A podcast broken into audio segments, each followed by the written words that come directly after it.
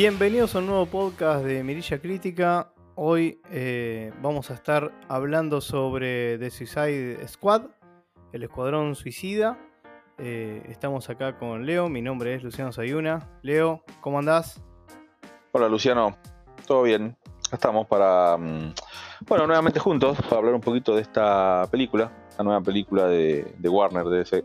Bueno, con, que viene con muy buenas críticas, digamos, ¿no? O sea, nos quisimos aislar un poquito de, antes de verla, eh, decir que la vimos, ¿esto cuánto hace que se estrenó ya? Como una semana, más o menos. La vimos casi al momento de estrenarse. Sí, sí, sí, la vimos bastante rápido. En mi caso, por una cuestión de que mm, eh, sabemos cómo es hoy en día el tema de los spoilers, ¿no? Tratar de, evitarlo eh, al máximo. Venía, mm, eh, más allá de que eh, ya antes de estrenarse, ¿no? Con buena, buenas críticas, sino porque, bueno, eh, ver qué hacía, qué se hacía de nuevo con estos eh, antihéroes, ¿no? Ver, ver esta nueva, esta nueva, esta nueva versión, a ver qué hacían, algunos, algunos ya conocidos, otros nuevos, pero bueno, con un director nuevo, viene a hacer algunas cositas en Marvel y darle un cambio de aire al equipo este de Escuadrón Suicida. La idea era, era sí, esa. creo que por ahí venía mucho las, las grandes expectativas, Sí, digamos, que, que había, ¿no? sí, exactamente. Recordemos que James Boom, el, el director, se hizo cargo de Escuadrón Suicida 1 y 2. de, mm, perdón, se hizo cargo de mm, Guardianes de la Galaxia. Guardianes de la Galaxia, sí, sí, sí. Guardianes de la Galaxia 1 y 2 en, en- en Marvel. También un, un concepto, cuando lo toma Marvel, este concepto era muy nuevo. Y la verdad que funcionó, funcionó bastante bien. James Gunn hizo un buen trabajo ahí. Eh, con la 1 algo totalmente innovador y fue bastante, bastante bueno. Eh, la 2 eh, manteniendo el ritmo, por ahí Sí, no, tuvo- no, no- tuvo no tanto muy buena, como la 1. muy buena recepción tuvo la Sí. 1, digamos, es ya quedó entre las más queribles, digamos, del universo de Marvel. No tanto así como decías la 2, por lo menos en nuestra perspectiva, ¿no? Sí, em, en ese momento Marvel lo que quiso hacer es obviamente eh, tener más, eh, más llenar de personajes nuevos, ¿no? Lo que estaban haciendo, pero también eh, mostrar un poco lo, lo- lo que se estaba viendo en, los cómics. Había cierto auge en ese momento por los Guardianes de la Galaxia. Y bueno, es eh, al no haber nada ya previo, como que es, es, es bastante más, más fácil. Hay una expectativa que no está tan alta sobre determinadas personajes. Entonces, bueno, se eh, hizo un trabajo muy bueno, la verdad, James Gunn en esa, en esa película, en esa primera película. Y bueno, eh, todo eso, ¿no? Eh, los que más o menos conocemos el trabajo del director, ya al saber que DC Warner le dio esta posibilidad para esta segunda versión del Escuadrón Suicida, bueno, era como que este, se tenía ganas, teníamos ganas de ver a ver con qué nos íbamos a encontrar. Sí, porque se puede decir como que tiene como alguna contraposición a lo que es, o algún paralelismo a lo que representa los Guardianes de la Galaxia en cuanto, quizás no, no porque, digamos, lo- los Guardianes de la Galaxia no son antihéroes o villanos, pero sí es un grupo de personas un tanto particulares, con ciertas características, en algún punto hasta bizarras. Creo que estos les ganan, digamos, el Escuadrón Suicida creo que les gana en ese aspecto.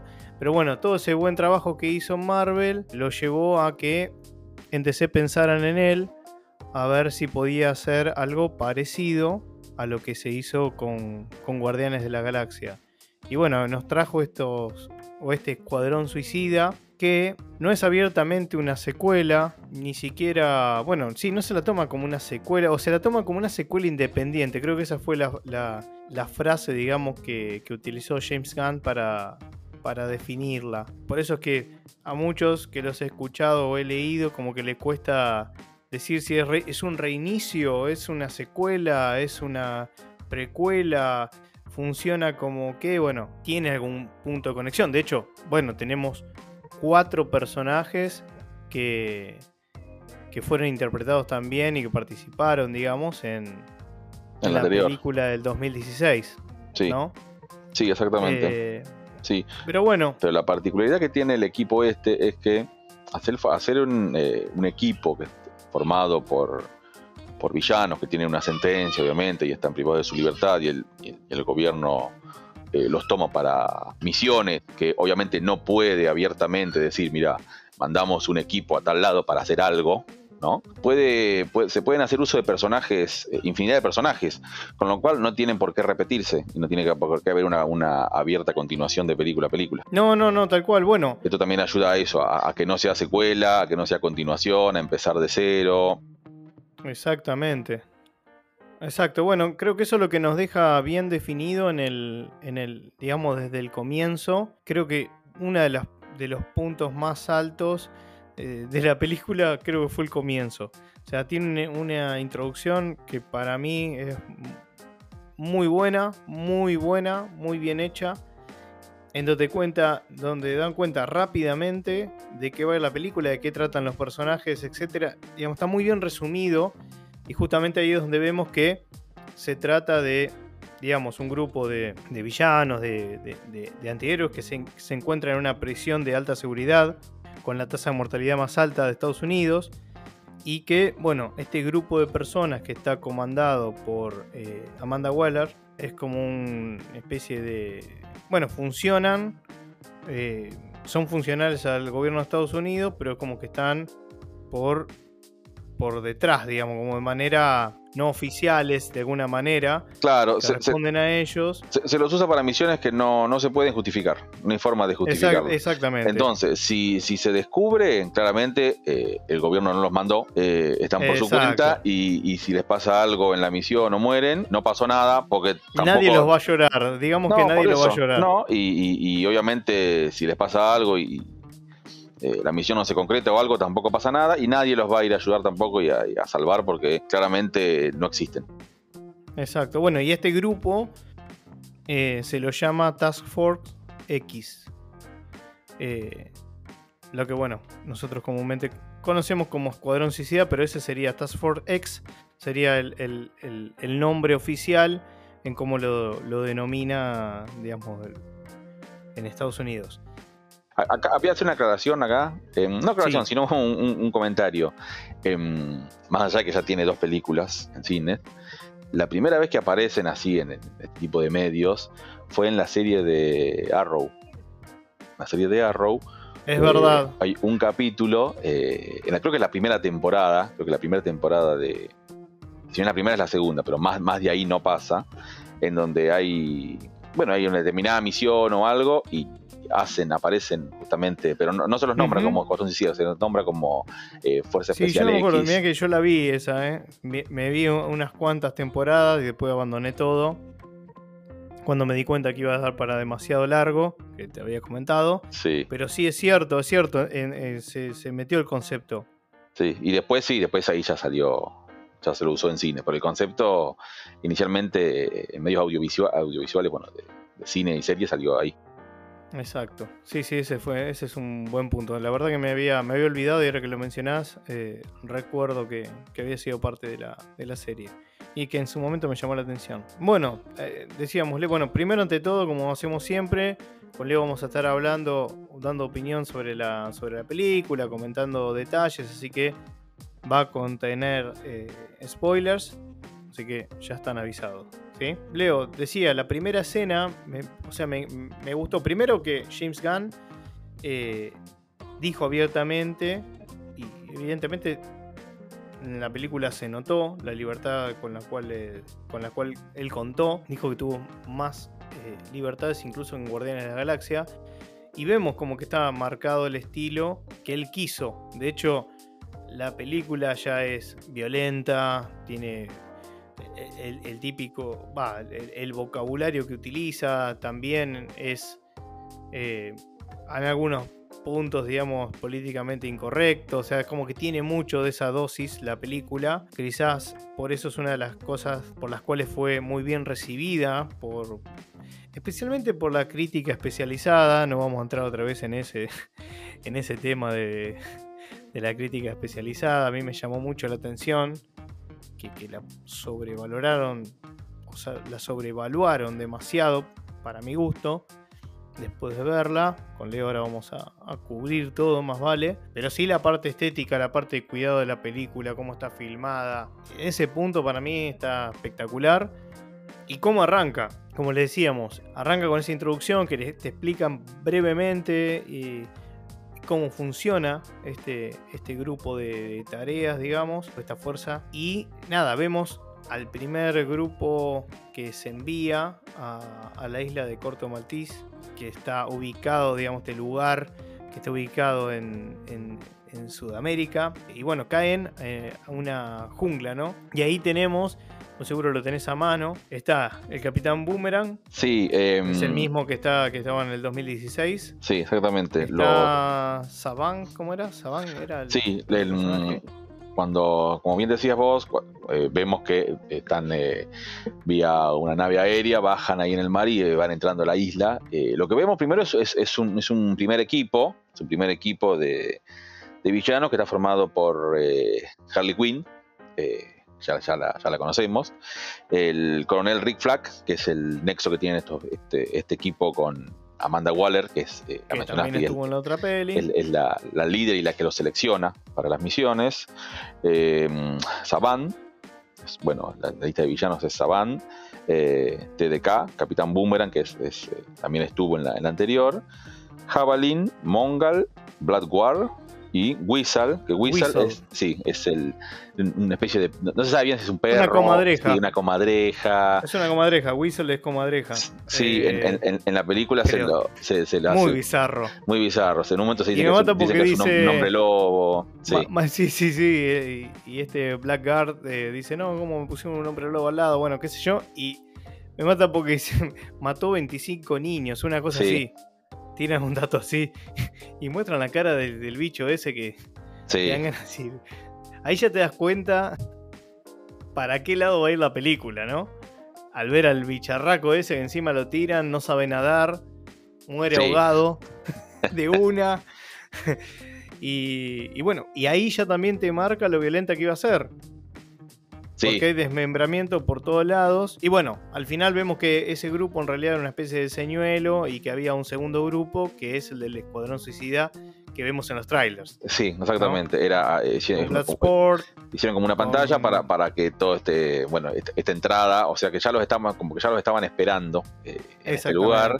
Y pusieron uno, un equipo como para que sea el señuelo, que si los mataban no pasaba nada pero después el equipo fuerte entraba por otro lado. El equipo fuerte era estaba formado por Bloodsport, Peacemaker, King Shark, eh, Ratcatcher 2 y Polka Dotman. Sí. Que después obviamente se le iba a sumar algunos del equipo 1, ¿no? Pero inicialmente el equipo 2 estaba con la misión puntual de ingresar en ese lugar, era este equipo. Exacto. Bueno, como, como muchos estarán escuchando o habrán visto si vieron la película y demás, claramente detectamos, a ver, Harley Quinn se podría decir que es la más conocida y relevante de todos los personajes, o sea, todos los demás son de tercer y cuarto orden, personajes de tercer y cuarto orden. Y tiene mucho eso que ver, ¿no? Con la, con la selección y con lo que James Gunn quiso llevar a la pantalla, digamos, la definió incluso como una película de guerra cómica de los años 70, o sea, Sí, quiso, hacer como un. A ver. Sí, homenaje también. El tema de tener libertad, vamos a ser sinceros, el tema de tener libertad, eh, también estamos hablando de que estamos hablando de personajes que no son relevantes, ¿no? Hay que ver en otra situación, ¿no? Pero bueno, es otra cuestión. Sí, ese es un gran punto, Leo, porque es, verdad, es, fácil, entre comillas, tener eh. libertad con personajes que muchos ni conocemos, no esperamos nada claro, o sea, ¿quién va a cuestionar a alguno? Claro, ¿quién va a cuestionar a algún otro personaje? Ah, no, este no es el mismo que yo leí, o sea, es imposible. Claro, no, imposible, exacto. Es, eh, imposible. Es un gran punto. Entonces, sí, obviamente hay una, hay una cierta. Eh, hay una cierta libertad. Se tomaron eh, muchos personajes que sí eran de, de, de, como bien decís, no, no, son, hoy en día no son relevantes.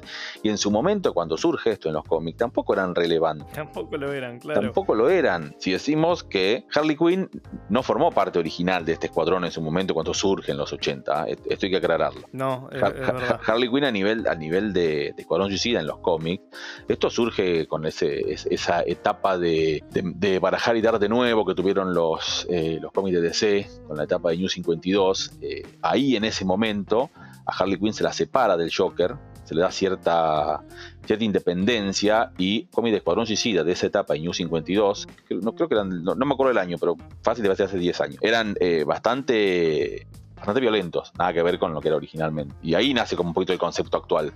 Sí, es un poco agarrar la... Bueno, la, misma... La misma...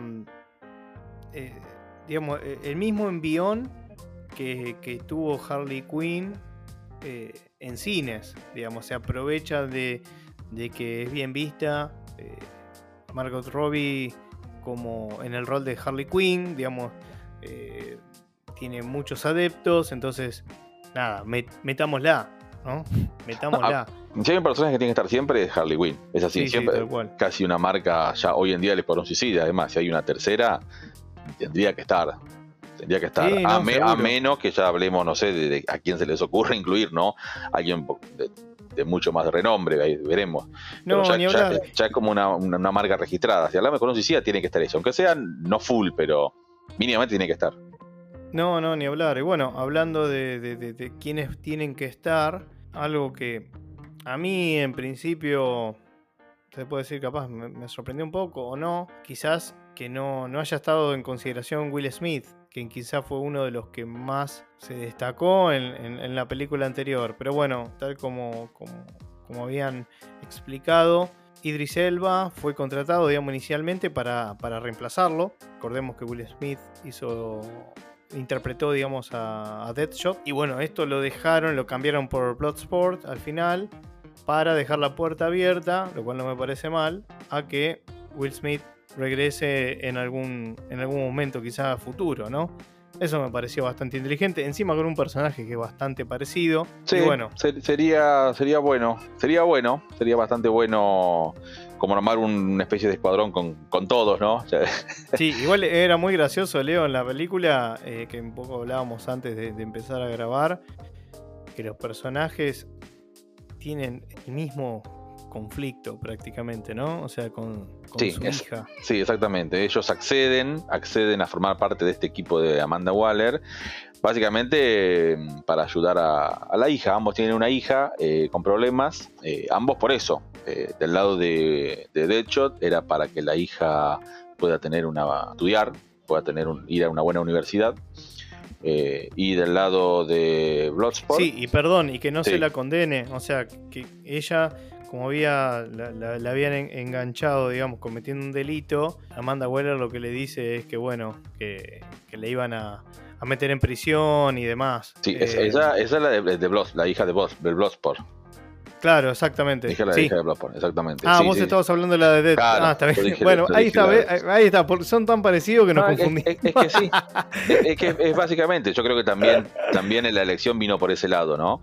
Seguramente le han dicho, a, a, para mí le han dicho, eh, mira, podríamos hacer algo medio parecido para que la gente no se pierda, ¿no? Porque por ahí. Sí, es que, es que igual, Leo, me parece que en este punto creo que nadie tiene para decir, che, pero son parecidos ni nada, porque la película misma ya se encarga de eh, bueno, de hecho lo hacen con el Peacemaker también, que dice que no erra ningún tiro y qué sé yo, y vos decís, pero va, son la misma cualidad que tengo yo, característica que, tengo que tiene mi personaje, que tengo yo, va, dice el Bloodsport. Sí. Y es como que se ríen un poco de eso, entonces como que como espectador no te da a decir, viste que hay películas que es como que se ponen muy solemnes y serias en cuanto a este, este, tipo de cosas que decís, pero pará, me querés engañar si son todos los personajes muy parecidos. Acá es como que se agarran de eso y creo que hicieron un buen uso eh, de eso, digamos, ¿no?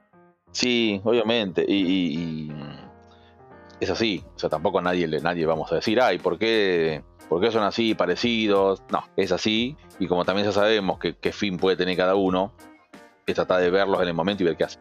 Nada, la película arranca muy bien. La película arranca muy bien. Eh, no voy a negar, eh, soy obviamente, como siempre, le vamos a ser honestos. Había leído algunas, algunas reseñas diciendo que era buenísima, que súper entretenida y demás. Y en un momento, bueno, la estaba mirando y digamos, cuando arrancó la película, de nuevo, me pareció buenísima y digo, uy, si, si sigue con este ritmo, la verdad que espectacular. Pero bueno, la película se empieza a, mm, estancar, o va, para nosotros, y digo, y, me tomo el atrevimiento de decir para nosotros, porque ya algo hablamos con Leo, pero nos pasó algo muy parecido sin habernos escrito previamente. Digamos, empezamos a hablar de la peli una vez que la vimos. Y, me llamó la atención que a los dos nos pasó lo mismo. Hubo un momento en donde, en mi caso no digo que me aburrí, pero que me digan que era súper entretenida, dije, no sé, como que estaba esperando, ¿no? Estaba esperando, digo, bueno, ahora imagino que debe levantar un montón por lo que había leído. Y nada, Leo, vos te pasó medio parecido, ¿no?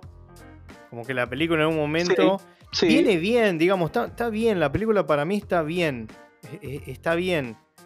Eh, y de hecho yo, no, tenía la vara tan alta tampoco. A ver, yo no soy mucho de basarme en las críticas no, yo tampoco, no, eso está clarísimo, Leo. Aclarémoslo, clarísimo está. No, no veo películas en base a críticas. Eh, por más, por mí pueden decir, mira, esta película está más fea, más horrible de.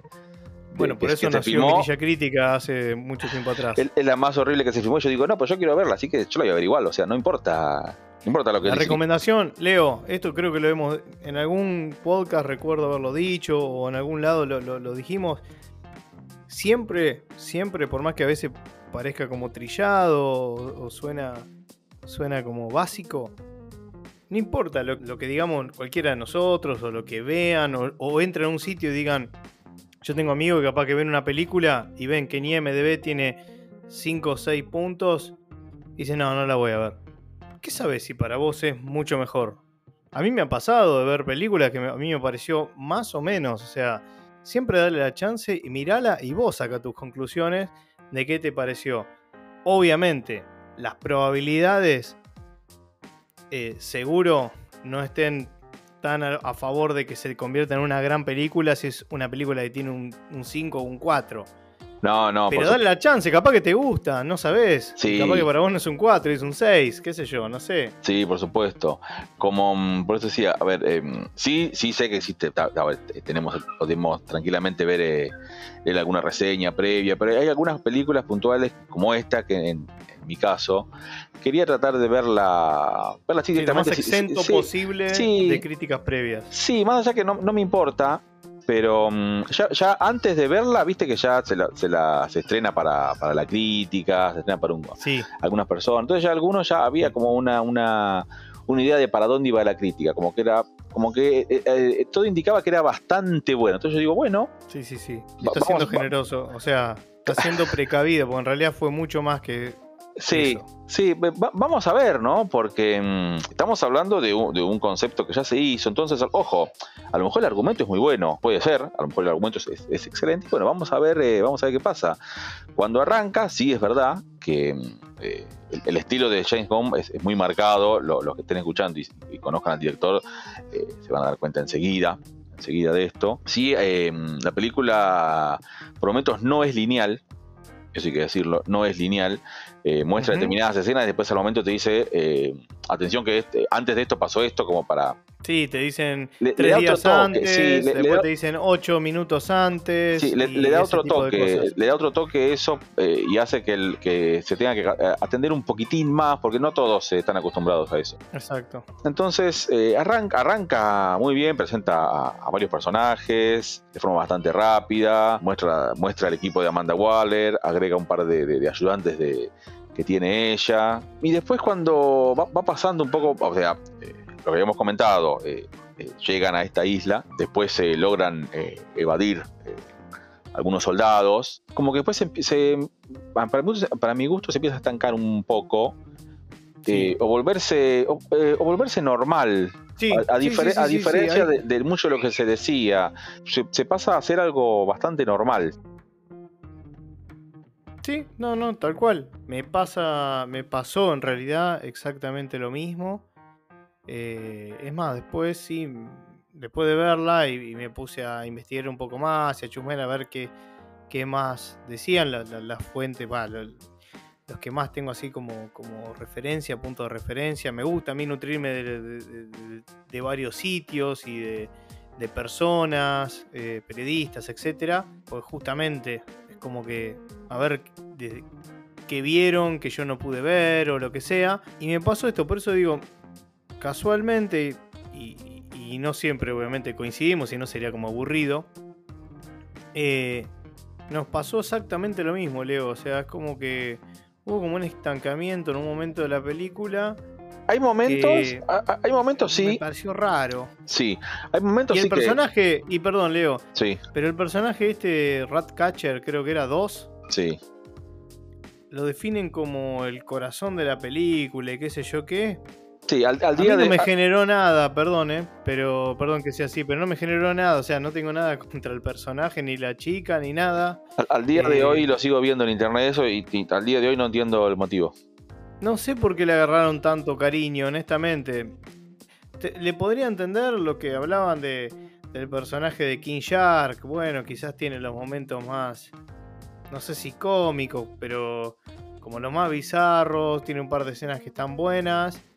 Y hasta ahí, digamos. Y eso que a mí, sabe que me encanta Stallone, pero ni siquiera, o sea, digo, lo podría llegar a entender del tiburón, pero el otro personaje, la verdad, con la rata no me dijo nada en toda la película. El, No sé, el segu- capaz que estoy el- súper equivocado, evidentemente, porque soy uno de los pocos que debe pensar eso, por lo que vi. Pero no me generó nada el personaje, honestamente. la, mm, lo que a mí me, me- me parece es que, eh, no el primer equipo, ¿no? El primer equipo que se Sí. infiltra en la isla, obviamente era un señuelo y Sí. se murieron todos, ¿no? Lo, lo- lo que sí me da un poco de lástima es eh, Capitán Sí, Boomerang, Sí. que también estaba ahí. Eh, eso eh, me hubiera gustado que sobreviviera. eh, por una cuestión de que ya venía del eso anterior. me pareció por raro. ahí- había gustado, había, había gustado en la anterior. Tampoco es que tuvo gran relevancia, ¿no? Pensemos lo que Pero es el había gustado. personaje, ¿no? O sea, para lo que es el no, personaje y lo que yo he sí. visto, digamos, en, en algunas animaciones y demás, me pareció más que correcto el personaje. Eh, no entendí Sí, por qué la Sí, eliminación. sí, por eso. Me, me- me sor- me sorprendió. No, A mí me también. sorprendió. A mí me sorprendió. pensé que iba a Yo- yo sobrevivir. pensé que. mm, Claro, Por lo menos hasta el claro, me final. llamó. eh, Eso me Por hasta la final. atención. eh, Me- es, me- es verdad. Y me más ante la me llamó la falta, atención. a la falta de personajes. Por lo menos este es un actor ya más conocido. No sé qué, es como que me genera más. Te digo la verdad, me genera más eso que el de las ratas. Ahora la tengo con el de las ratas, ¿no? Pero la verdad que. No me. No, no sé. Después tenés este Polka Dot Man. Que ponele. Hasta a ese Sí. te lo justifico más. Porque es como que. No sé cómo explicarte. Es como que es tan bizarro que cuadra. Sí, a mí lo que, lo, lo que me gustó mucho del, es la, la interacción entre. Bloodsport y Pacemaker. John Yo en lo se- personal, se- en lo se- personal, sí, sí, ahí, ahí voy. En lo personal yo estaba esperando a ver qué hacía John Cena con este personaje Peacemaker. Hay toda Pero una no, cosa. claro, ¿no? eh, primero por la cuestión- Cena. No, por, sí, exactamente. Primero porque eh, ya era hora que a John Cena le tocara algún papel de, de este tipo, ¿no? Tuvo eh, en la última de Rápido y Furioso, yo no la vi, no, no sé qué hizo, qué no hizo en esa película, pero mm, eh, está hace bastante haciendo películas que ninguna sobresale, es, así, pero a- acá eh, mm, le dieron un personaje bastante interesante, pero que tiene algo adicional. Eh, la cuestión es que eh, al momento en que se inician las grabaciones de esta película, ese personaje y ese actor ya, ya, tenía, ya tenían confirmada serie propia. Exacto, sí. O sea, Peacemaker, John Cena, tiene confirmado una serie eh, que se estrena, tengo entendido, enero del 2022. Puede ser, me mataste con la fecha, pero sí que lo sabíamos antes de su estreno que Peacemaker tendría una serie, Claro. lo cual dijimos, wow. O sea, como, como raro, ¿no? Pero Claro. bueno, bien. Eh, sí, sí, raro. Sí, o- em, raro sabiendo que eh, si la película no tenía el éxito que, que- que se esperaba, Sí, ya estaban ya ya estábamos un- problema. Aparte, no es que dijeron, bueno, vamos a hacer un spin-off con Harley Quinn, que vos decís, bueno, está bien, qué sé yo. Claro, no, no, falla, Con no falla. Peacemaker, encima John Cena. Bueno, la cuestión es que lo hizo bien. Claro. Yo no sé qué es No, lo sí, que eh, ayuda. ver, Yo creo que el personaje, lo ayuda a Cena, digamos. Sin hacer leña del árbol caído. A ver, pensemos que John Cena viene. Tiene del mismo palo, digamos, de lucha libre como, como Dwayne Johnson, Sí, como The Rock. De la roca. ¿no? Bueno, la diferencia es sustancial. O sea, más allá que siempre a, a The Rock también le van a criticar de cómo actúa. eh, The Rock tiene carisma. Bueno, no vamos a entrar en, en esa, pero digo, John Cena siempre son películas que han salido di- di- directamente a, a On Demand, a, a On Demand. Sí, eh, sí. y, y- y todo lo que ha hecho, como que, viste, siempre se lo. John Cena es como el, el estebanés yankee, digamos, ¿no? Es como que siempre se lo define así. Acá creo que la verdad que lo hizo muy bien, no desentona en ningún momento, todo lo contrario. Es más, es uno de los personajes más salientes, quizás, ¿no, Leo? Bueno, por algo será el spin-off este, ¿no? Sí. Sí, sí, exactamente. Eh, es uno de los personajes más relevantes. Cada uno, cada personaje tiene su particularidad. Pero a mí, me parece que el, el, Peacemaker de John Cena tiene, tiene bastante relevancia. Eh, también por la cuestión de que lo mencionaste, ¿no? Pero es bastante similar en habilidades al Bloodsport de Idris Elba. Y son como eh, la contra. Entonces hay, hay, unas cuestiones ahí que, pelean, a ver como cuál es el mejor, quién usa el mejor armamento. Eh, esa interacción está muy buena. Y mm, el argumento básicamente de Peacemaker para actuar es que él, eh, para preservar la paz, eh, hace, lo que tiene que hacer. Hay que hacer, para, lo importante es preservar la paz. Cómo. Si hay que matar niños, si hay que matar justifica los medios. que sea. Claro, exactamente. Ese es el, ese es el punto. Claro. Exactamente. Eh, así que bueno, no, ahí tenemos un, buen personaje. Bueno, Idris Elba, eh, obviamente que es uno de los que comanda todo, ¿no? Eh, una especie de. Va, es el, sería el líder. Se, se, pelea un poco el liderazgo con el Amanda Waller, pero bueno, es, definitivamente es Idris Elba. Sí, Amanda Waller lo, elige porque ve una capacidad de liderazgo por eso básicamente lo elige. Eh, por al principio no quiere saber nada, no quiere formar parte del equipo, pero bueno, al final para ayudar a la hija eh, accede y la idea de Waller es que él sea el, sea el líder del escuadrón y sea el líder para esta misión, para que la misión eh, se cumpla.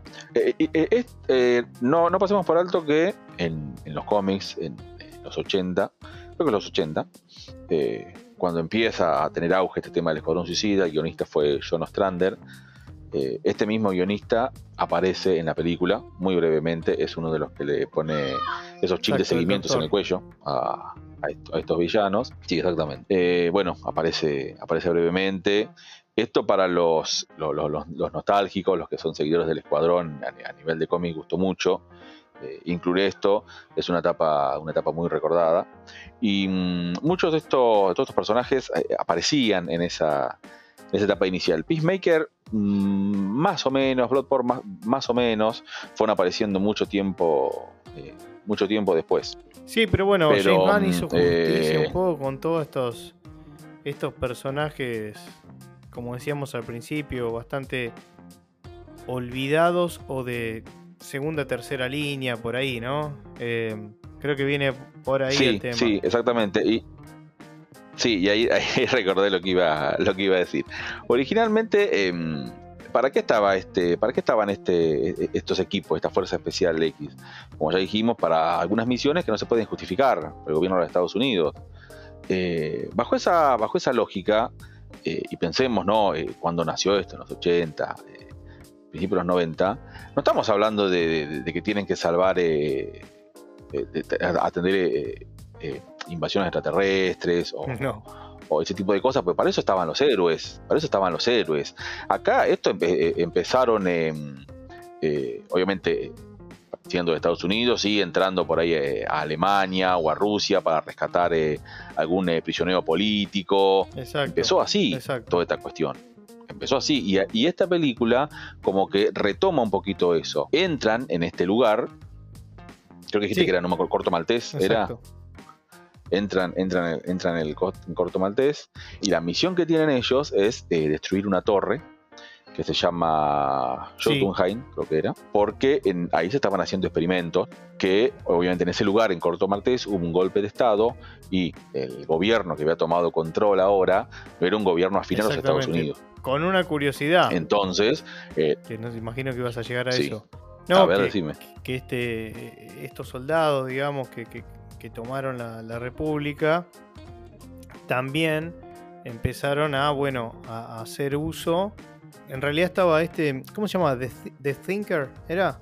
¿El personaje? sí, el, pensador. bueno, ¿qué pasó? Hacía un, tiempo Estados Unidos se había capturado a una, bueno, una especie alienígena.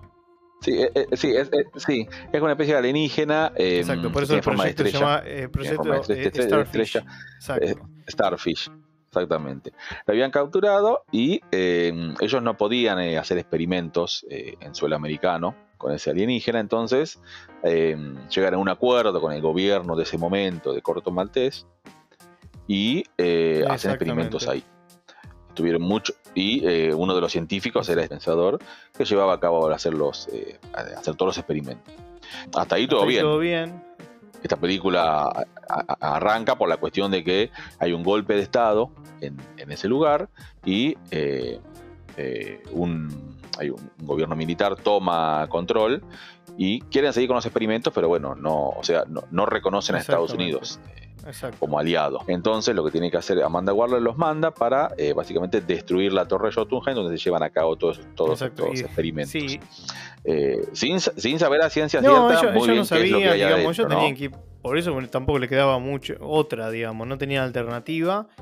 Eh, y bueno, se encuentran con esto y se encuentran con que, bueno, lo que querían es que destruyan toda evidencia, etcétera, etcétera. Exactamente. Ahí es donde también se contraponen los, eh, obviamente una jugada de, Amanda Waller y también las diferencias de los protagonistas, la cuestión de que sí, efectivamente hay una misión que es eh, destruir la torre, Jotunheim. Sí, pero había otro, otra cosa detrás.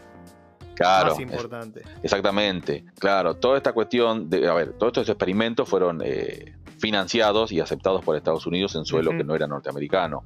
Con lo cual, eh, una misión aparte que tenía Peacemaker era obtener de, todos los ordenadores y computadoras que había en Jotunheim esa documentación y eh, o el, eh, eliminarla o llevársela a Amanda Waller. Para que no se sepa, bueno, esto, esto estamos mencionando, cosa que cuando esto se descubre, ahí hay un enfrentamiento entre, entre los, entre el coronel Flack, entre coronel Rick Flack, que él no sabía de esto, o sea, todos, estos experimentos que se hicieron con, niños, con, mujeres, con hombres, con todo este... sí, hagamos, hagamos un, paréntesis, Leo, ahí. Te pido para, hacer esta aclaración. ¿Qué particularidad tenía este alienígena? Este alienígena lo que, lo que lanzaba eran como mini estrellitas, como mini partes del mismo, porque en realidad era, eran como extensiones de él y se nutría, se alimentaba de las conciencias de otros seres vivos, en este caso de los seres humanos. Entonces le quedaban, para que se den una idea, era tipo como los aliens que se te chupan en la cara, bueno, hace lo mismo con, con, eh, bueno, estas estrellas se te pegan en la cara y pasa a tener control eh, el bicho este que, si quieres también comentamos Leo, se llama Starro, en realidad lo denominan Starro, que fue ni más ni menos que el primer villano en los cómics de la Liga de la Justicia. Sí, en los cómics era conocido como Starro el Conquistador. Fue el primer, eh, como bien decís, el primer villano que se tiene que enfrentar la Liga de la Justicia, ya cuando formalmente estuvo armada. Acá se lo llama un poquito a nivel de, cómico, está reconquistador, el, pensador lo, dice, no es conquistador de nada, porque claramente eh, ellos, el gobierno estadounidense lo, capturó y ¿Ves? esas cosas están bien hechas en la peli, me parece. Cómo, maneja eh, el humor es bueno. En ningún momento me morí de la risa, eh, ni tampoco pretendía hacerlo, ¿no? Pero digo, como que eso lo lleva bien, la lleva bien la peli, ese tipo de cosas. Sí, eso sí, sí, y también en la parte, mm, esta donde el pensador le dice a Rick Flag, pero claro, que le dice, ¿cómo, cómo podés pensar que, la, misión real no era eliminar toda evidencia del trabajo que hizo Estados Unidos? Sí, sí. Esta parte también está muy, está muy bien hecha y, y, es muy acorde también a, las misiones originales que tenía eh, el escuadrón. O sea, es, borrar evidencia de, que Estados Unidos estaba involucrado en algo que no se tenía por qué enterar nadie. Eh, bueno, y acá, volviendo a lo que vos estabas comentando, eh, vino bueno el conflicto de intereses con, bueno, Peacemaker, que obviamente, como habías dicho vos, como él, para él, digamos, consideraba que eso era lo que había que hacerse, porque de otra manera iba a provocar, digamos, una puja entre gobiernos y demás. El tipo quiere cumplir a toda costa y el resto no. Y bueno, con el primero que entra en disputas con Rick Flag. Y bueno, y después también con Bloodsport. ¿no? Que ahí entra en una puja importante. Que siempre durante toda la película se estuvo, estuvieron hablando de eh, bueno, o competían, como los dos tienen las mismas características, digamos, de, de, asesinos, de, ser infalibles y demás, eh, siempre decían, bueno, a ver qué balas usaba una, qué balas usaba la otra, etcétera, etcétera. Que eso lo vemos bien marcado, ni bien ingresan a la isla al comienzo de la película. Que, muestra de manera exagerada cómo uno, uno mata y, y, se miden, digamos, un poco a ver quién es el, eh, el mejor. Sí, quién es, el que, quién es, el que, mata más. Eh, pero bueno, eh, es así como, bueno, se da esta disputa en donde tenemos un ganador. Mira vos, vos sabés que no estamos haciendo tantos spoilers. Estoy, estoy, estoy pensando en lo que fuimos hablando y creo que no, no, no, hicimos tanto spoiler. creo que ahora no es necesario. No. Pero, pero bueno, yo quería hacer acá un, parate y comentarte eso. Hasta ahí lo que viene siendo la película. Para mí este, viene bien en lo que son los efectos, y ahí me quería detener porque siempre fue como un poco una crítica a las películas de DC. Eh, creo que justamente la película, eh, técnicamente, eh, a nivel diálogos y todo eso, me pareció que está muy bien hecha. Pero como que le faltó, y eso es creo que lo clave para nuestro entender y para nuestro gusto, dar como ese salto más que quizá estamos esperando ante películas de DC que no terminan de movernos la aguja, digamos, ¿no?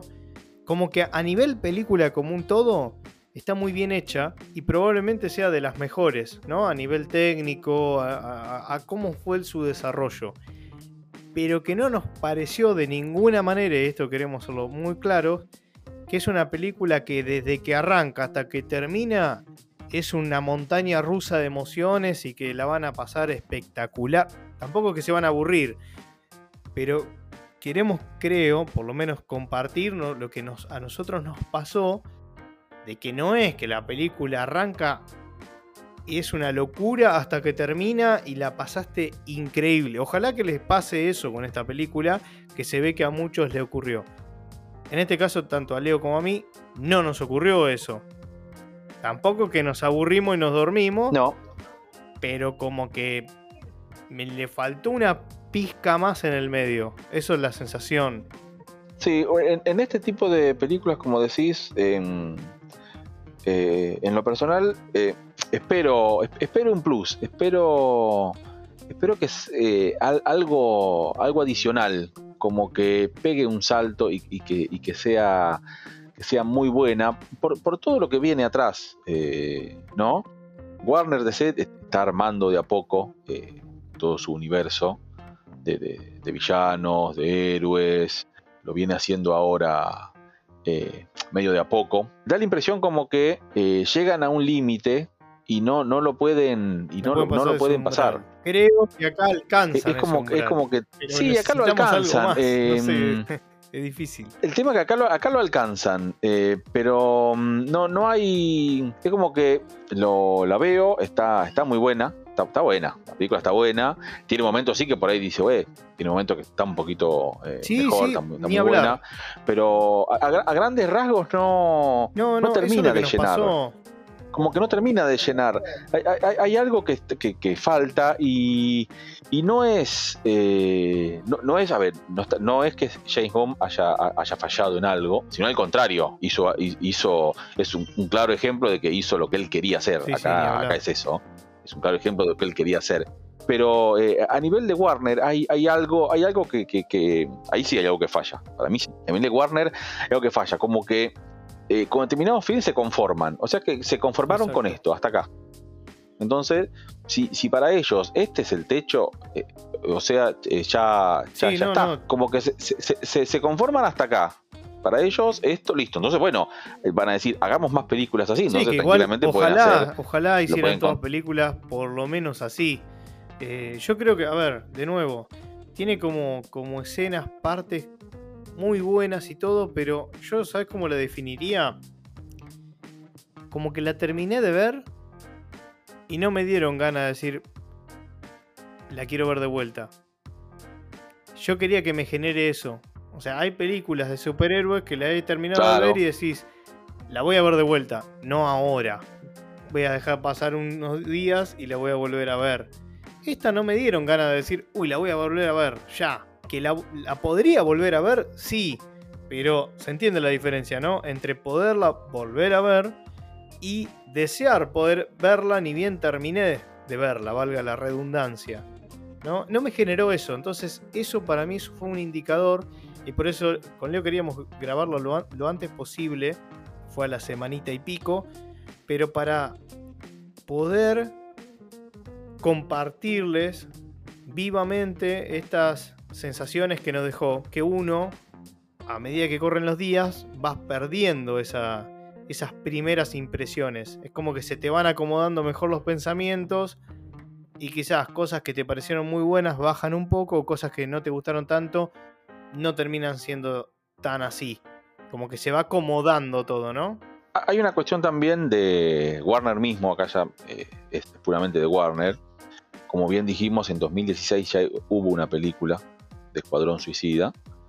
Eh, no, fue, no fue lo que se esperaba, para algunos sí, para otros no.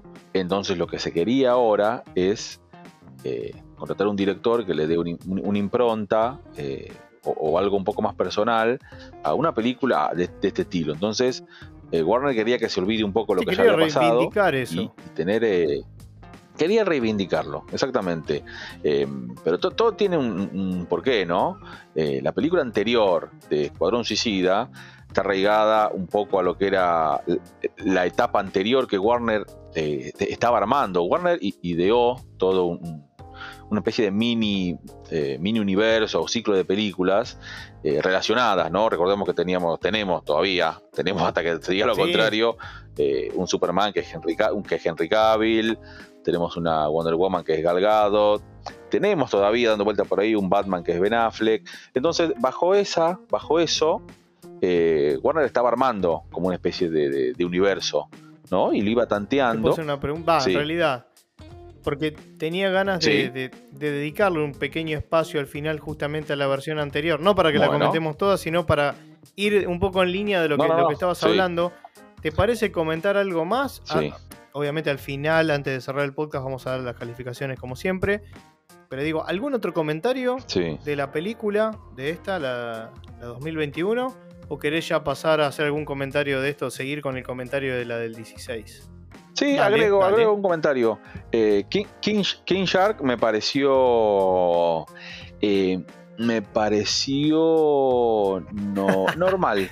¿Y, sabes por qué? Y no, te voy a decir, ¿sabes por qué? A ver, Stallone es excelente, ¿no? No tengo nada para recriminar. Quedó graciosa la voz de Stallone, debo reconocerlo. Cuando lo empecé a eh, escuchar, como que dije, va, la verdad que la pegaron. Yo, ¿vos te acordás lo que te dije? lo que me parecía a mí en los trailers, el bicho ese, yo dije, uy, va a ser. Me, va, a chocar bastante, pero la verdad que. Bien, muy bien, te diría. Sí, Sí, sí, sí. Lo, mm, ¿Cuál es el tema? ¿Por qué me pareció normal? Pareciera que, estoy en contra de Warner, pero no es así. Warner tiene la costumbre de repetir personajes. Hace muy poco tiempo nos mostraron un King Shark en la, serie de Flash. Lo vi, en realidad y, es, y, es, más bestial que este. Entonces, uno como que vemos por un lado uno que es como más bestial y está bien, ¿no? Es un tiburón, mitad humano, como que tendría que ser más bestial, no, no como el que nos ah, este es como más copado, porque en un momento es, más te, te dan ganas de acariciarlo. Igual después hay unas, unas escenas así de desmembramientos eh, fuertes cuando parte por la mitad uno, pero, pero, pero sí Sí, pero dentro, dentro del ámbito es como que lo, no, terminas queriendo. es como que ay, partió, uno la, partió, partió uno la sí, mitad. Sí, lo, lo, ves como con ternura, porque aparte igual está, está hecho como para ese lado, me parece ya el personaje. Por cómo habla, eh, cómo se, o sea, está muy, está claro para mí la, la intención y creo que fue esa. Sí, sí, sí, exactamente. Eh, coincido con lo de Ratcatcher 2. Vamos a, eh, sí. Ya que, digamos, los lazos están muy conectados porque hay varios personajes de Guardianes que aparecen en esta película. Varios, no personajes, mejor dicho, actores, actores de Guardianes Que, participan en esta película. Creo que King Shark vendría a ocupar un poco, haciendo un paralelismo, sería como Groot, digamos, una cosa así. Funcionaría en, Escuadrón Suicida una especie como Groot. Obviamente que en una cosa mucho más familiar.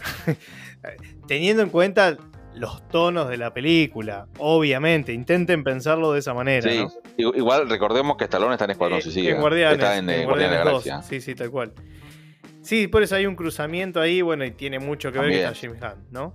Eh, y por eso, de hecho, y por eso aceptó Sí, sí. Stallone el, el papel, digamos, va, hacer la voz de, de King Shark. Y después ibas a decir, Por eso, por eso, por eso, sí, por eso Sí, aceptaron varios estar acá. Vamos a ser sinceros. Sí, sí, sí. sí, Vamos a ser sinceros. Por eso aceptaron varios. Cuando James Gunn levanta el teléfono y dice, bueno, Sí, muchachos, Sí, ¿eh? sí, sí, totalmente.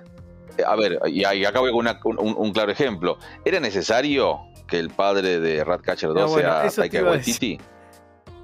El amigo Taika, ¿Era el necesario? amigo Taika está en todos lados. Taika Waititi, yo, bueno, sí, yo te, te- iba a decir lo mismo, te iba a decir lo mismo. Ah, Cualquier noticia, el, el tipo Sí, ya, ya está, ya está en cual. todos lados. Está eh, absolutamente Es en todos personaje. lados. Recordemos que Taika, Taika Waititi, sí, es director, no es, no es tan actor, eh, ahora se está involucrando un poco más, se mete en algunos papeles de, de, de actora- de actor. Eh, es el director de Sí. Thor Ragnarok. Hace poco hizo una película Thunder, ¿no? por la cual eh, compitió. ¿Cuál? La Van Thunder ¿no? Ah, sí, exactamente, la, nue- la nueva, sí, Sí, la sí, nueva, la nueva de Thor, sí. Hizo una, pero, pero hizo una que compitió por el Oscar, no me acuerdo el ah, nombre. sí, eh, ay, No me acuerdo si em, ganó o no. Que tiene también mucho, mucha gente de eh, renombre en ay, esa, ¿cómo es que en esa película. No, No, me acuerdo. esa película es buenísima. Em, ¿Cómo era? Sí, por eso. Y también, y también No actuó ahí, no me acuerdo el No me nombre. acuerdo ahora. Y eh, también se lo está mencionando para dirigir una película de Star Wars, a Taika Waititi. Y algo más estaba por ahí dando vuelta que ahora no me acuerdo. Lo vi, lo vi, mm, lo vi en un afiche de una película nueva. Eh, Mirá, ahora no, te quería, no te quería, pero no, sí. no, quería decir algo y que después sea una pavada, pero es Jojo Rabbit. Es muy buena esa película, pero es muy buena, muy recomendable. Sí, sí. Justo que la mencionás. Sí, es, un- es un director que, digamos, bueno, ahora no voy a hablar del bueno de Taika, pero no sé si en algún momento no, no vamos a grabar algo, algún podcast de, alguna película de, de Taika, así de esas especiales que tiene él. Pues tiene una filmografía que la verdad que está buena, pero bueno, obviamente, nada, tiene esta fama, por así decirlo, por lo que hizo con, con Ragnarok eh, en la peli, la tercera peli de Thor, como que hizo lo que quiso, qué sé yo, pero bueno, a mí me había gustado la película, así que bueno, no importa. Después ibas a pasar, Leo, para volver al tema. Eh, sí, pero de ese hay- personaje. pero sí, pero ahí me acordé lo que- Ratcatcher 2. Sí, espera que me acordé eso de Taika Waititi, lo que quería decir. Em, iba, lo habían contratado para hacer una película de animación de Flash Ah, Gordon, sí. pero no sé, no sé qué pasó, que ahora resulta que la película no va a Va ser animación, va a ser un live action eh, y la va a dirigir. Hace poco tiempo, eh, digamos, vi algo y como que la está llevando, o sea, la va a llevar él. Así que vamos a ver qué pasa con eso. Sí, sí, sí, exactamente. No quiere Sí, sí. imaginar lo que puede Eh, llegar a claramente- ser, ¿no? Tiene, Flash Gordon tiene una onda a lo que hizo con Ragnar, digamos, como esa onda media flashera. Así que no sé qué puede llegar a, a ocurrir Sí, con eso. ya, ya sabemos, sí, los fanáticos de Flash Gordon, atención entonces. con lo que puede pasar. Pero bueno, claramente la- el, el que esté acá en esta película es un. Obviamente James Gunn levantó el teléfono y dijo: Te venís un ratito Sí, y dale. sí, voy. Es, es- es- es- y claro, es, así. Eh, con Ratcatcher 2 me pasó lo mismo, no, no, no, no me generó. No, la chica está bien igual, a ver, la chica nada. haciendo el personaje está, está bien, pero a mí el personaje no me genera nada. Es como que te debería, no, no sé qué es lo que pretende generar, como que te lo quieren vender como que es el más profundo de todos, pero la verdad es que no, honestamente, si no, sería un mentiroso si le dijera, no, la verdad es que me generó tal cosa y no, Vi, la verdad que no. Vi, vi un par de para- vi un par de paralelismos en internet para mi gusto errados, haciendo referencia como Ratcatcher 2 es para Escuadrón Suicida, como Cyborg para el Snyder Cut. Bueno, Eh, pará, pará, pará, pará, no. pará, pará. Que dije al comienzo que eh, James Gunn creo que había sido, que lo había definido como que era como el corazón de la película. Y Cyborg, Sí, que decían que era el corazón de la película. O sea, tan Sí. errados ahí no está. Ahora que nosotros Snyder lo coincidamos o no es otra cosa, o que vos coincidas o no es otra cosa, pero por lo menos eso, sí. Ahora, para mí no es el corazón. Está bien, a ver, si lo dice y por eso quiero ser cuidadoso porque me parece que lo había dicho James Gunn. Yo a eso lo voy a dejar como un potencial porque la verdad es que no, no lo recuerdo. Eh, me voy a fijar mientras por acá a ver si que lo había leído en algún lado. Pero me parece que... No sé, a mí no. Ahora, si le parece a los que le hicieron, bueno, bárbaro. La verdad que a mí no, no me generó eso y evidentemente a vos tampoco. No. No, claramente no.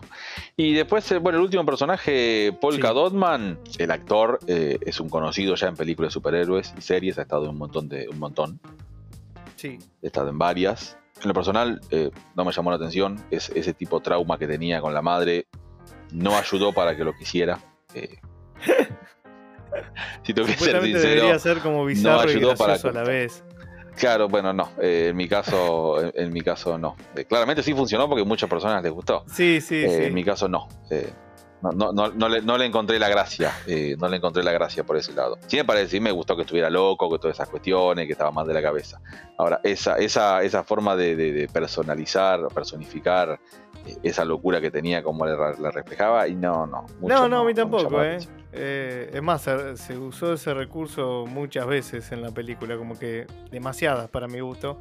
Pero bueno, Sí. era lo que te quería mostrar a eso. Sí. Un dato, vos sabés que estaba pensando, viste Sí. que hay un momento que entra, que se hace bastante referencia a eso.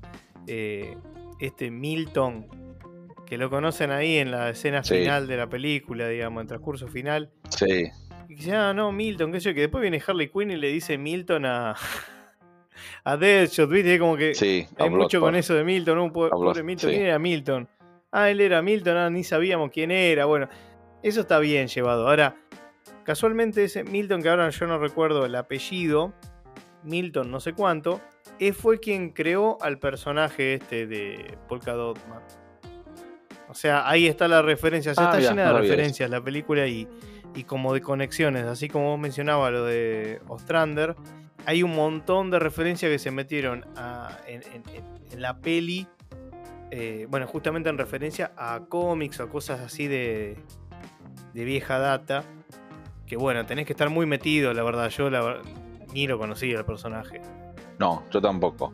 Y una sí referencia, una referencia, pero es, es más a lo actual, que yo cuando lo vi dije, yo se lo tengo que decir a Luciano, después no, no lo hablamos más, eh, y, y- y lo sentí, apenas lo vi, lo sentí en el arco final, cuando tienen que el escuadrón enfrentarse a, a esta estrella, que se hace gigante, cuando Bloodsport toma el, toma el lugar de Sí, líder, que le indica sí. a cada uno qué hacer, le indica a Harley, Como a que tocan los en el lugar preciso como para que cada uno dé lo mejor. Sí.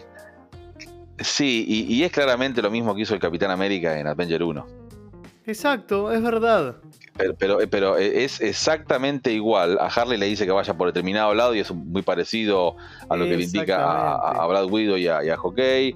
Cuando le dice, cuando le dice a, a Hulk eh, Smash, acá le dice a, a- al- Esa, al tiburón es verdad, ñam ñam. Es, exactamente lo mismo. Y es cierto, hoy, hoy tiraste un par, tres o cuatro puntos, balas a lo, a lo Deadshot o a lo Peacemaker o a lo Bloodsport. es verdad porque es como que ahí vos decís, ahora sí. Ahora sí se convirtió en el líder que todos esperaban que sea. Es como ese el momento, ¿no? Sí. Sí, sí, sí, sí, exactamente. Así que bueno. Sí, es una clara referencia. Bueno, a ver, ya en realidad estaríamos casi para cerrar, pero queríamos comentar algo de la película del 2016, como porque creo que hasta no sé, estamos obligados a hacer un mínimo comentario, porque la típica es, eh, a ver, uno puede llegar a pensar, si hicieron esto y, como que no quieren hacer mucha referencia a la anterior es porque la quieren olvidar por las malas críticas, por esto, por el otro. Nosotros internamente hablamos muchísimo de esa película en su momento, bla, bla, bla. Y creo que un mínimo comentario podemos llegar a, podemos llegar a hacer. Ambos coincidimos de que no nos pareció lo floja que le pareció a mucha gente, o no sé si mucha gente, acá tiene mucho que ver también eh, las críticas especializadas, eh, obviamente, ojo, no por nada los estudios después toman las decisiones que toman, ¿sí? Claramente no funcionó como ellos esperaban y demás, pero es como que todo tiene que ver con todo. Eh, la volví a ver, Leo también, lo volvió, la volvió a ver. Antes de ver esta peli nueva, la, versión nueva, digamos, para recordar, porque yo, digamos, me fijé entre mis puntajes cuánto, cuánto le había puesto. En ese momento eran tres mirillas a esa película. Digo, la voy a ver de vuelta para tener las sensaciones más, más cercanas. Y es más, creo que, eh, y creo que te lo había dicho Leo, incluso me había dejado, ah, la última vez que la vi, o sea, la segunda vez que la vi en realidad, hace poco, como que me quedé con menos sabor amargo que la primera vez que lo vi. Seguro tiene que ver con las expectativas que tuve la primera vez que la vi contra la segunda que ya sabía lo que me iba a esperar. Remarco de que no me gustó para nada el, Joker de, de, Leto en esa película. En esa película.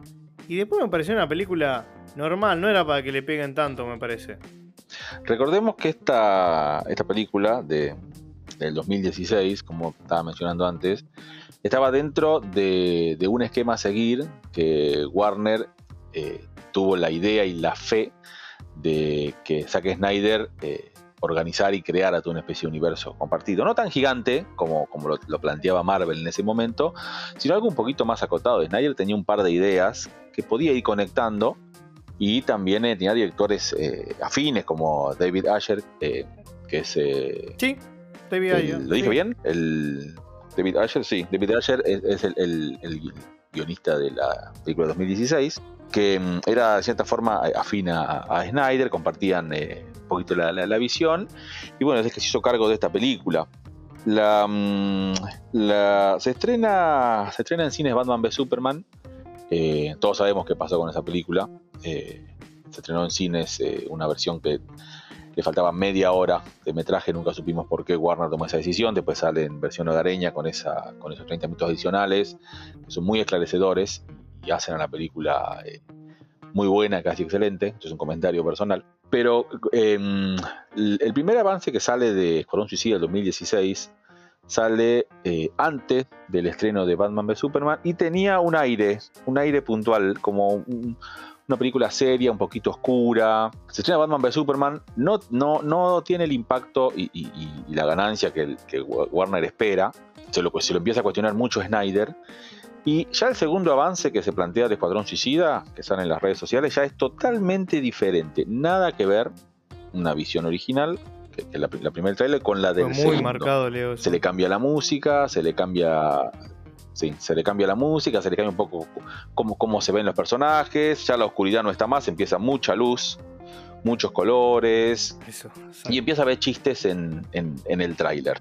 Ah, pero yo me acuerdo en ese momento, Leo, paremos, ¿no? En, la época, digamos en el año, en la época, en el año. Yo no recuerdo que una película en formación, va, en realidad ya terminada, que habían salido los trailers, que, que sufra tanto cambio de un tráiler por, a otro. Digamos, yo me acuerdo había sido. Eh, era. Fuera de joda, era ver otra cosa. O sea, che, pará, me cambiaste de repente, me, cambiaste la, tónica de la película. Y estaba claramente marcada, como dijiste vos, por los resultados que no habían sido muy buenos, lo cual te marca de que hay un no convencimiento de lo que estás haciendo, porque si vos estás convencido no te puede dejar llevar todo el tiempo por lo que eh, piensa la gente o lo que piensa la prensa. Andás a ver quién era lo que pensaban en ese momento, o en base a qué se basaron. Normalmente esas cosas no salen bien, Leo. Esta eh, sí, esta película Coron Suicida, de 2016, tenía, además de esto, tenía cosas que a nivel de, cine de superhéroes venía a, innovar bastante. Primero, el debut de Harley Quinn en cine. Primero, para empezar. Y después, eh, una nueva versión del Joker, que recordemos que la última fue la de la de recordarme el nombre, no me acuerdo, la de la ah, trilogía de Nolan. sí, sí, sí, veníamos de Joker, sí. Venía, venía de un Hugh Ledger que también en su momento fue muy, fue antes de, de la de la película, esa fue muy criticado después. Por eso digo que cuando vos estás convencido y mm, después no te puedes guiar por eso. Exactamente. Entonces acá veníamos con otra, otro, otro Joker, ¿no? Otro Joker. Y eh, no solo eso, sino que se había contratado a Jared Leto, para hacer de este personaje. Jared Leto es un actor que, em, sí, multifacético y eh, trabaja mucho en, la, eh, en cómo personificar eh, a los roles que le toca. O sea, se puso en la piel del personaje y seguramente trabajó, no, seguramente no, sí lo hizo, trabajó mucho junto con el director para mostrar una faceta, una, una faceta del Joker que es muy probable que no se logró mostrar en, el producto final de la película por una cuestión de que Warner vio limitado un poco las escenas de este personaje, partiendo de la base de que nunca se lo trató de incluir en el film como un personaje protagónico. Teníamos un escuadrón suicida que hacía, tenía una, determinada misión concreta. El Joker en ese momento estaba como un nexo porque tenía que estar Harley Quinn. Y porque obviamente la idea era presentar un nuevo Joker que si el resultado hubiera sido distinto, hoy, lo, tendríamos. Sí, sí, seguro. esto es, es Seguro, seguro, seguro que es así. Jared Leto filmó muchas escenas para la película como siendo, siendo el Joker, que de las cuales creo, creo que un 60-70% llegaron no, a. Perdón, Leo, creo que menos. pero después salieron. No, si nos estamos tirando al porque no tenemos los datos. pero bueno, vamos a suponerlo. Pero sí me acuerdo que era lo que hablamos la otra vuelta. Es que la versión que salió para el cine fue una versión lamentable a nivel edición también. Otra vez lo hizo Warner. Eh, en cuanto a que el personaje del Joker tenía menos sentido aún de lo que tuvo con su versión de metraje final, que como vos me habías dicho, tiene un par de minutos más, pero esos minutos más, la verdad que le dan como cierto o mayor color al personaje del Joker, que no deja de ser, que no deja de estar, digamos, como en tercer lugar dentro de la película y capaz que eso es lo que vos me decías, pues esto lo que me, contaba Leo o, de récord, quizás eso también lo que le jugó un poco en contra, que el Joker un personaje tan fuerte que no sé, no tenga ese rol protagónico, quizás también le jugó un poco en contra. Em, yo no tengo duda de esa preparación, o sí, no sé. o sí, sí, no, pero el, tema es que la visión que tenía el director para la película claramente fue modificada. Y él seguramente él tenía armado cuestiones puntuales donde el Joker tenía que aparecer. Si sumamos a que por ahí la película fue eh, recortada en algunas cuestiones o refilmada, esos eh, reshoot que, esos reshoot que siempre, siempre se hablan, pero eh, hacer reshoot de determinadas situaciones y después agregar participaciones del Joker sobre reshoot que él no hizo, no, no. Entonces, eh, claramente igual este, queda a David Ayer lo liquidaron por todos lados. O sea, al punto que hoy estábamos, bueno, no hoy. ayer o hoy, no, me acuerdo en realidad, que estábamos viendo eh, el tema de lo que está surgiendo en los últimos días, que parece que hay un, una versión de Ayer de la cosa. Otra vez empezamos con esa historieta que obviamente probablemente no vaya a tener la misma, el mismo impacto que, que el corte de Snyder, pero como que tenía otra, otra visión. Ya a esta altura ya no, le calienta a nadie, creo yo. Pero bueno, sí me parece que la película, digamos, no está mal. Sí me parece también, me repetí, sí me parece, el personaje, este, el, malo, digamos, el villano, no estaba bien hecho. Parece como un Steve. No tenía nombre, me parece. ¿eh? De, la, primera Justice League de 2017. O sea, tiene, tiene problemas de CGI importante y eso para mí le resta a películas de este estilo. Pero lo que te quería decir con, respecto al Joker y como para después ya darle un cierre a lo que es la, el Escuadrón Suicida este de 2016. Sí. A mí personalmente igual ya no me gustó el Joker, cómo está hecho que lo que vos decías es una versión del Joker, porque es una de las tantas versiones que uno puede encontrar en los cómics o en cualquier lado, digamos. Eh, y eso es difícil, ¿no? Porque es como un Joker demasiado, te parece un gángster eh, en vez del Joker. Y es como que nunca me creí que él era el Joker. Ahora, lo que sí vos mencionabas, que el tipo es muy buen actor, es multifacético, se toma todo en serio, eso no tengo duda. Ahora, más allá de eso, a mí no me había gustado. Y además, y aún teniendo en cuenta eso, la película, de nuevo, aún teniendo en cuenta esta cuestión, más que el villano no me gustó mucho, igual así todo no me pareció para pegarle como le pegaron. Vamos a entrar a lo mismo. Yo pienso que si la película hubiese sido de Marvel, no creo que le hubiesen pegado como le pegaron a esta. No sé vos qué pensás, Leo. No. Y lo digo desprevisto de, todo juicio, porque la verdad que no soy no soy fanático de unos y de otros. Digamos, yo lo veo como, como espectador y intento ser justo en cómo, digamos, lo que pienso, independientemente de cuál es el estudio que lo haga. O sea, es como que DC ya viene con mala, mala fama y todo lo ven como de reojo, como diciendo, a ver, mm, y esta, las de Suicide Squad de 2021, creo que viene con, o sea, le ayuda muchísimo, está James Gunn detrás de cámara. ¿No crees vos, Leo? Sí, sí, obviamente. Es como que ya, ya la película no, no se la cataloga como mala. Ya la crítica dice, no, bueno, si está James Gunn, ya arrancamos como que eh, arranca de buena. Es como que ya arranca de buena. Eh, es, muy diferente, sí, es muy diferente como pasó, como pasó antes, porque es esa, esa idea que tuvo Warner de cómo encarar la cosa eh, fue muy, muy criticada. Y ellos quisieron arreglarlo sobre la marcha, metiendo mano, como es lo que saben, como que no es lo que saben hacer, es lo que están acostumbrados a hacer, y eh, parece que no aprenden. Bueno, ahora te estaba contando que estaba pasando esta con The Batman. Siempre. La de Pattinson, que parece que ya van a meter mano, esperemos, que no le gustaban algunas cosas porque eran muy oscuras. O sea, bueno, la verdad no sé qué buscan. Sí, tendrían que, tendrían que, tendrían que por ahí leer algún cómic de Batman para ver si es oscuro o no. Tendrían que hacer eso. Y algo muy, muy parecido, eh, ahora que mencionás esto, eh, porque cada tanto aparecen versiones así de que no es que nosotros lo decimos y surge ahora estas cuestiones de Warner, esto pasó siempre, pasó toda la vida con Warner. Eh, la verdad que pasó toda la vida. Warner tiene los derechos de DC hace mucho tiempo, no es de ahora. No es que los tiene ahora, los tiene hace mucho tiempo. Una de las, uno, hace un tiempo surgió eh, un comentario de esto que cuando estaban filmando la película de Manos de Steel, El hombre de acero, la primera, bueno, de Superman con, Henry Cavill, eh, hay una escena final en, la, película donde usan la nave en la que Superman llega a la Tierra, como para destruir la nave en la que había llegado el general Zod. Y cuando eh, los directivos de Warner se enteran de esta situación, de esta escena, ellos hablan con el director de la película y, le dicen no que no esa parte no puede estar así no pueden destruir la nave de, Superman porque si no eh, cómo va a volver a su planeta entonces es, como que es como que no, no entendieron nada no si la película arranca Manos de Til tiene prácticamente 40 minutos iniciales mostrando el, Krypton y todo lo que pasa y todo lo que pasa, una escena muy buena, eh, arranca realmente sorprendiendo, mostrando eh, un montón de cosas de Krypton, eh, un poco de historia, cómo se destruye todo, entonces no se entiende, y, pero sí se entiende en la forma en que Warner por ahí trabaja, es, bastante afín a ese tipo de cosas y muchas veces no, uno se sorprende, pero bueno. Cuesta creer, porque por otro lado, digo, en algún momento se, de plata, o sea, no son tipos que no están preparados.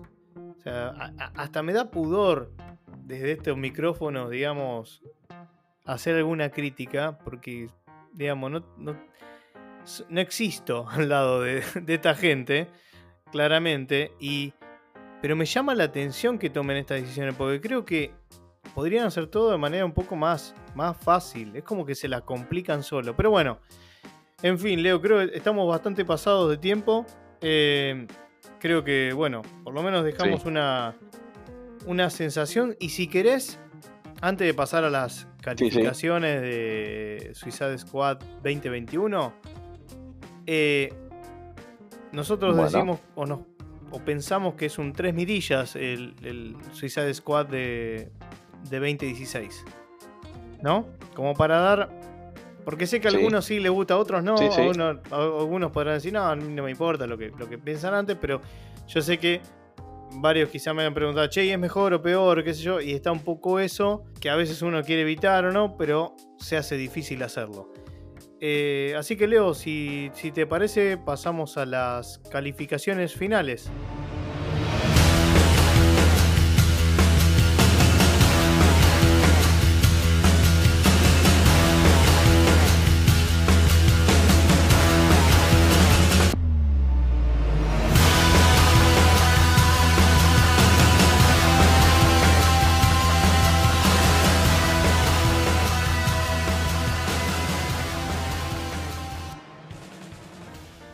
Mí, esta, esta nueva versión del Escuadrón Suicida son tres mirillas.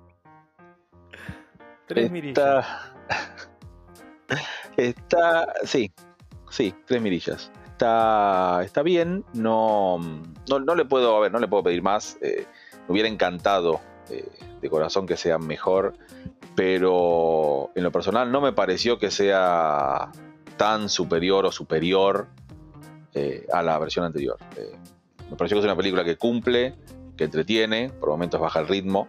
Yo sí en algún momento me aburrí. Sí, sí, creo que los dos nos aburrimos en algún momento. Pero a, grande, a, grande, a grandes rasgos, a, a grandes rasgos es una película buena. Es una película que está buena. Bien. Tres mirillas. Directo al hueso, Leo, sin, sin rodeos. Eh, bueno, para mí. sí. Son 3.5 mirillas. Y creo que le agrego el, punto 5 es para hacer un diferencial sobre el anterior. Eh, porque creo que de alguna manera lo, lo amerita. Más que nada porque me parece que, como lo mencionaba durante el podcast, técnicamente la película está mejor cuidada que la de 2016. Se la nota más pulida, más redonda, más, más armónica. Creo que eso era, creo que era la, palabra que, mejor la define para mí, para mi gusto.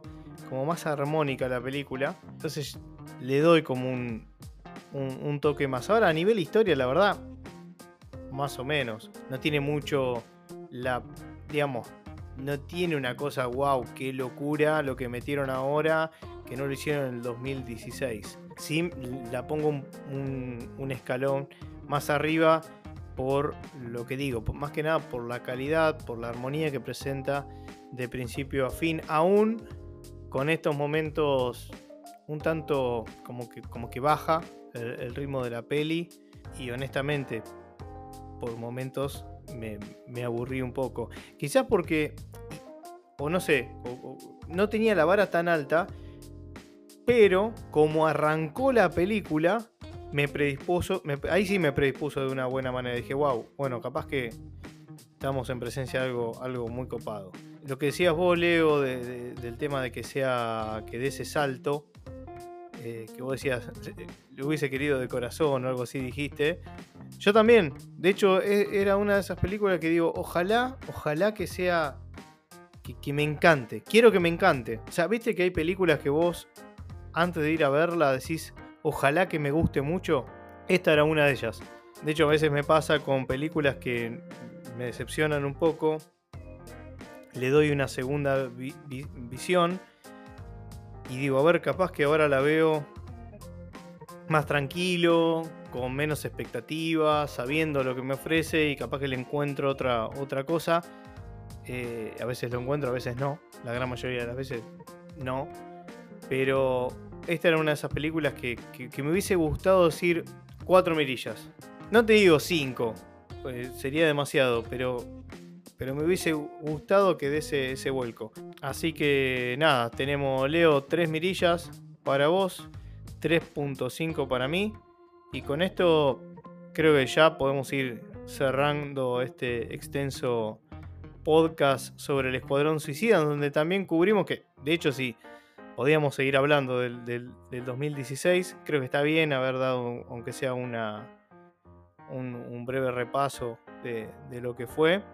Y podíamos seguir discutiendo. Creo que tenía más capaz para discutir incluso la del 2016 que esta actual. Mira lo que te digo.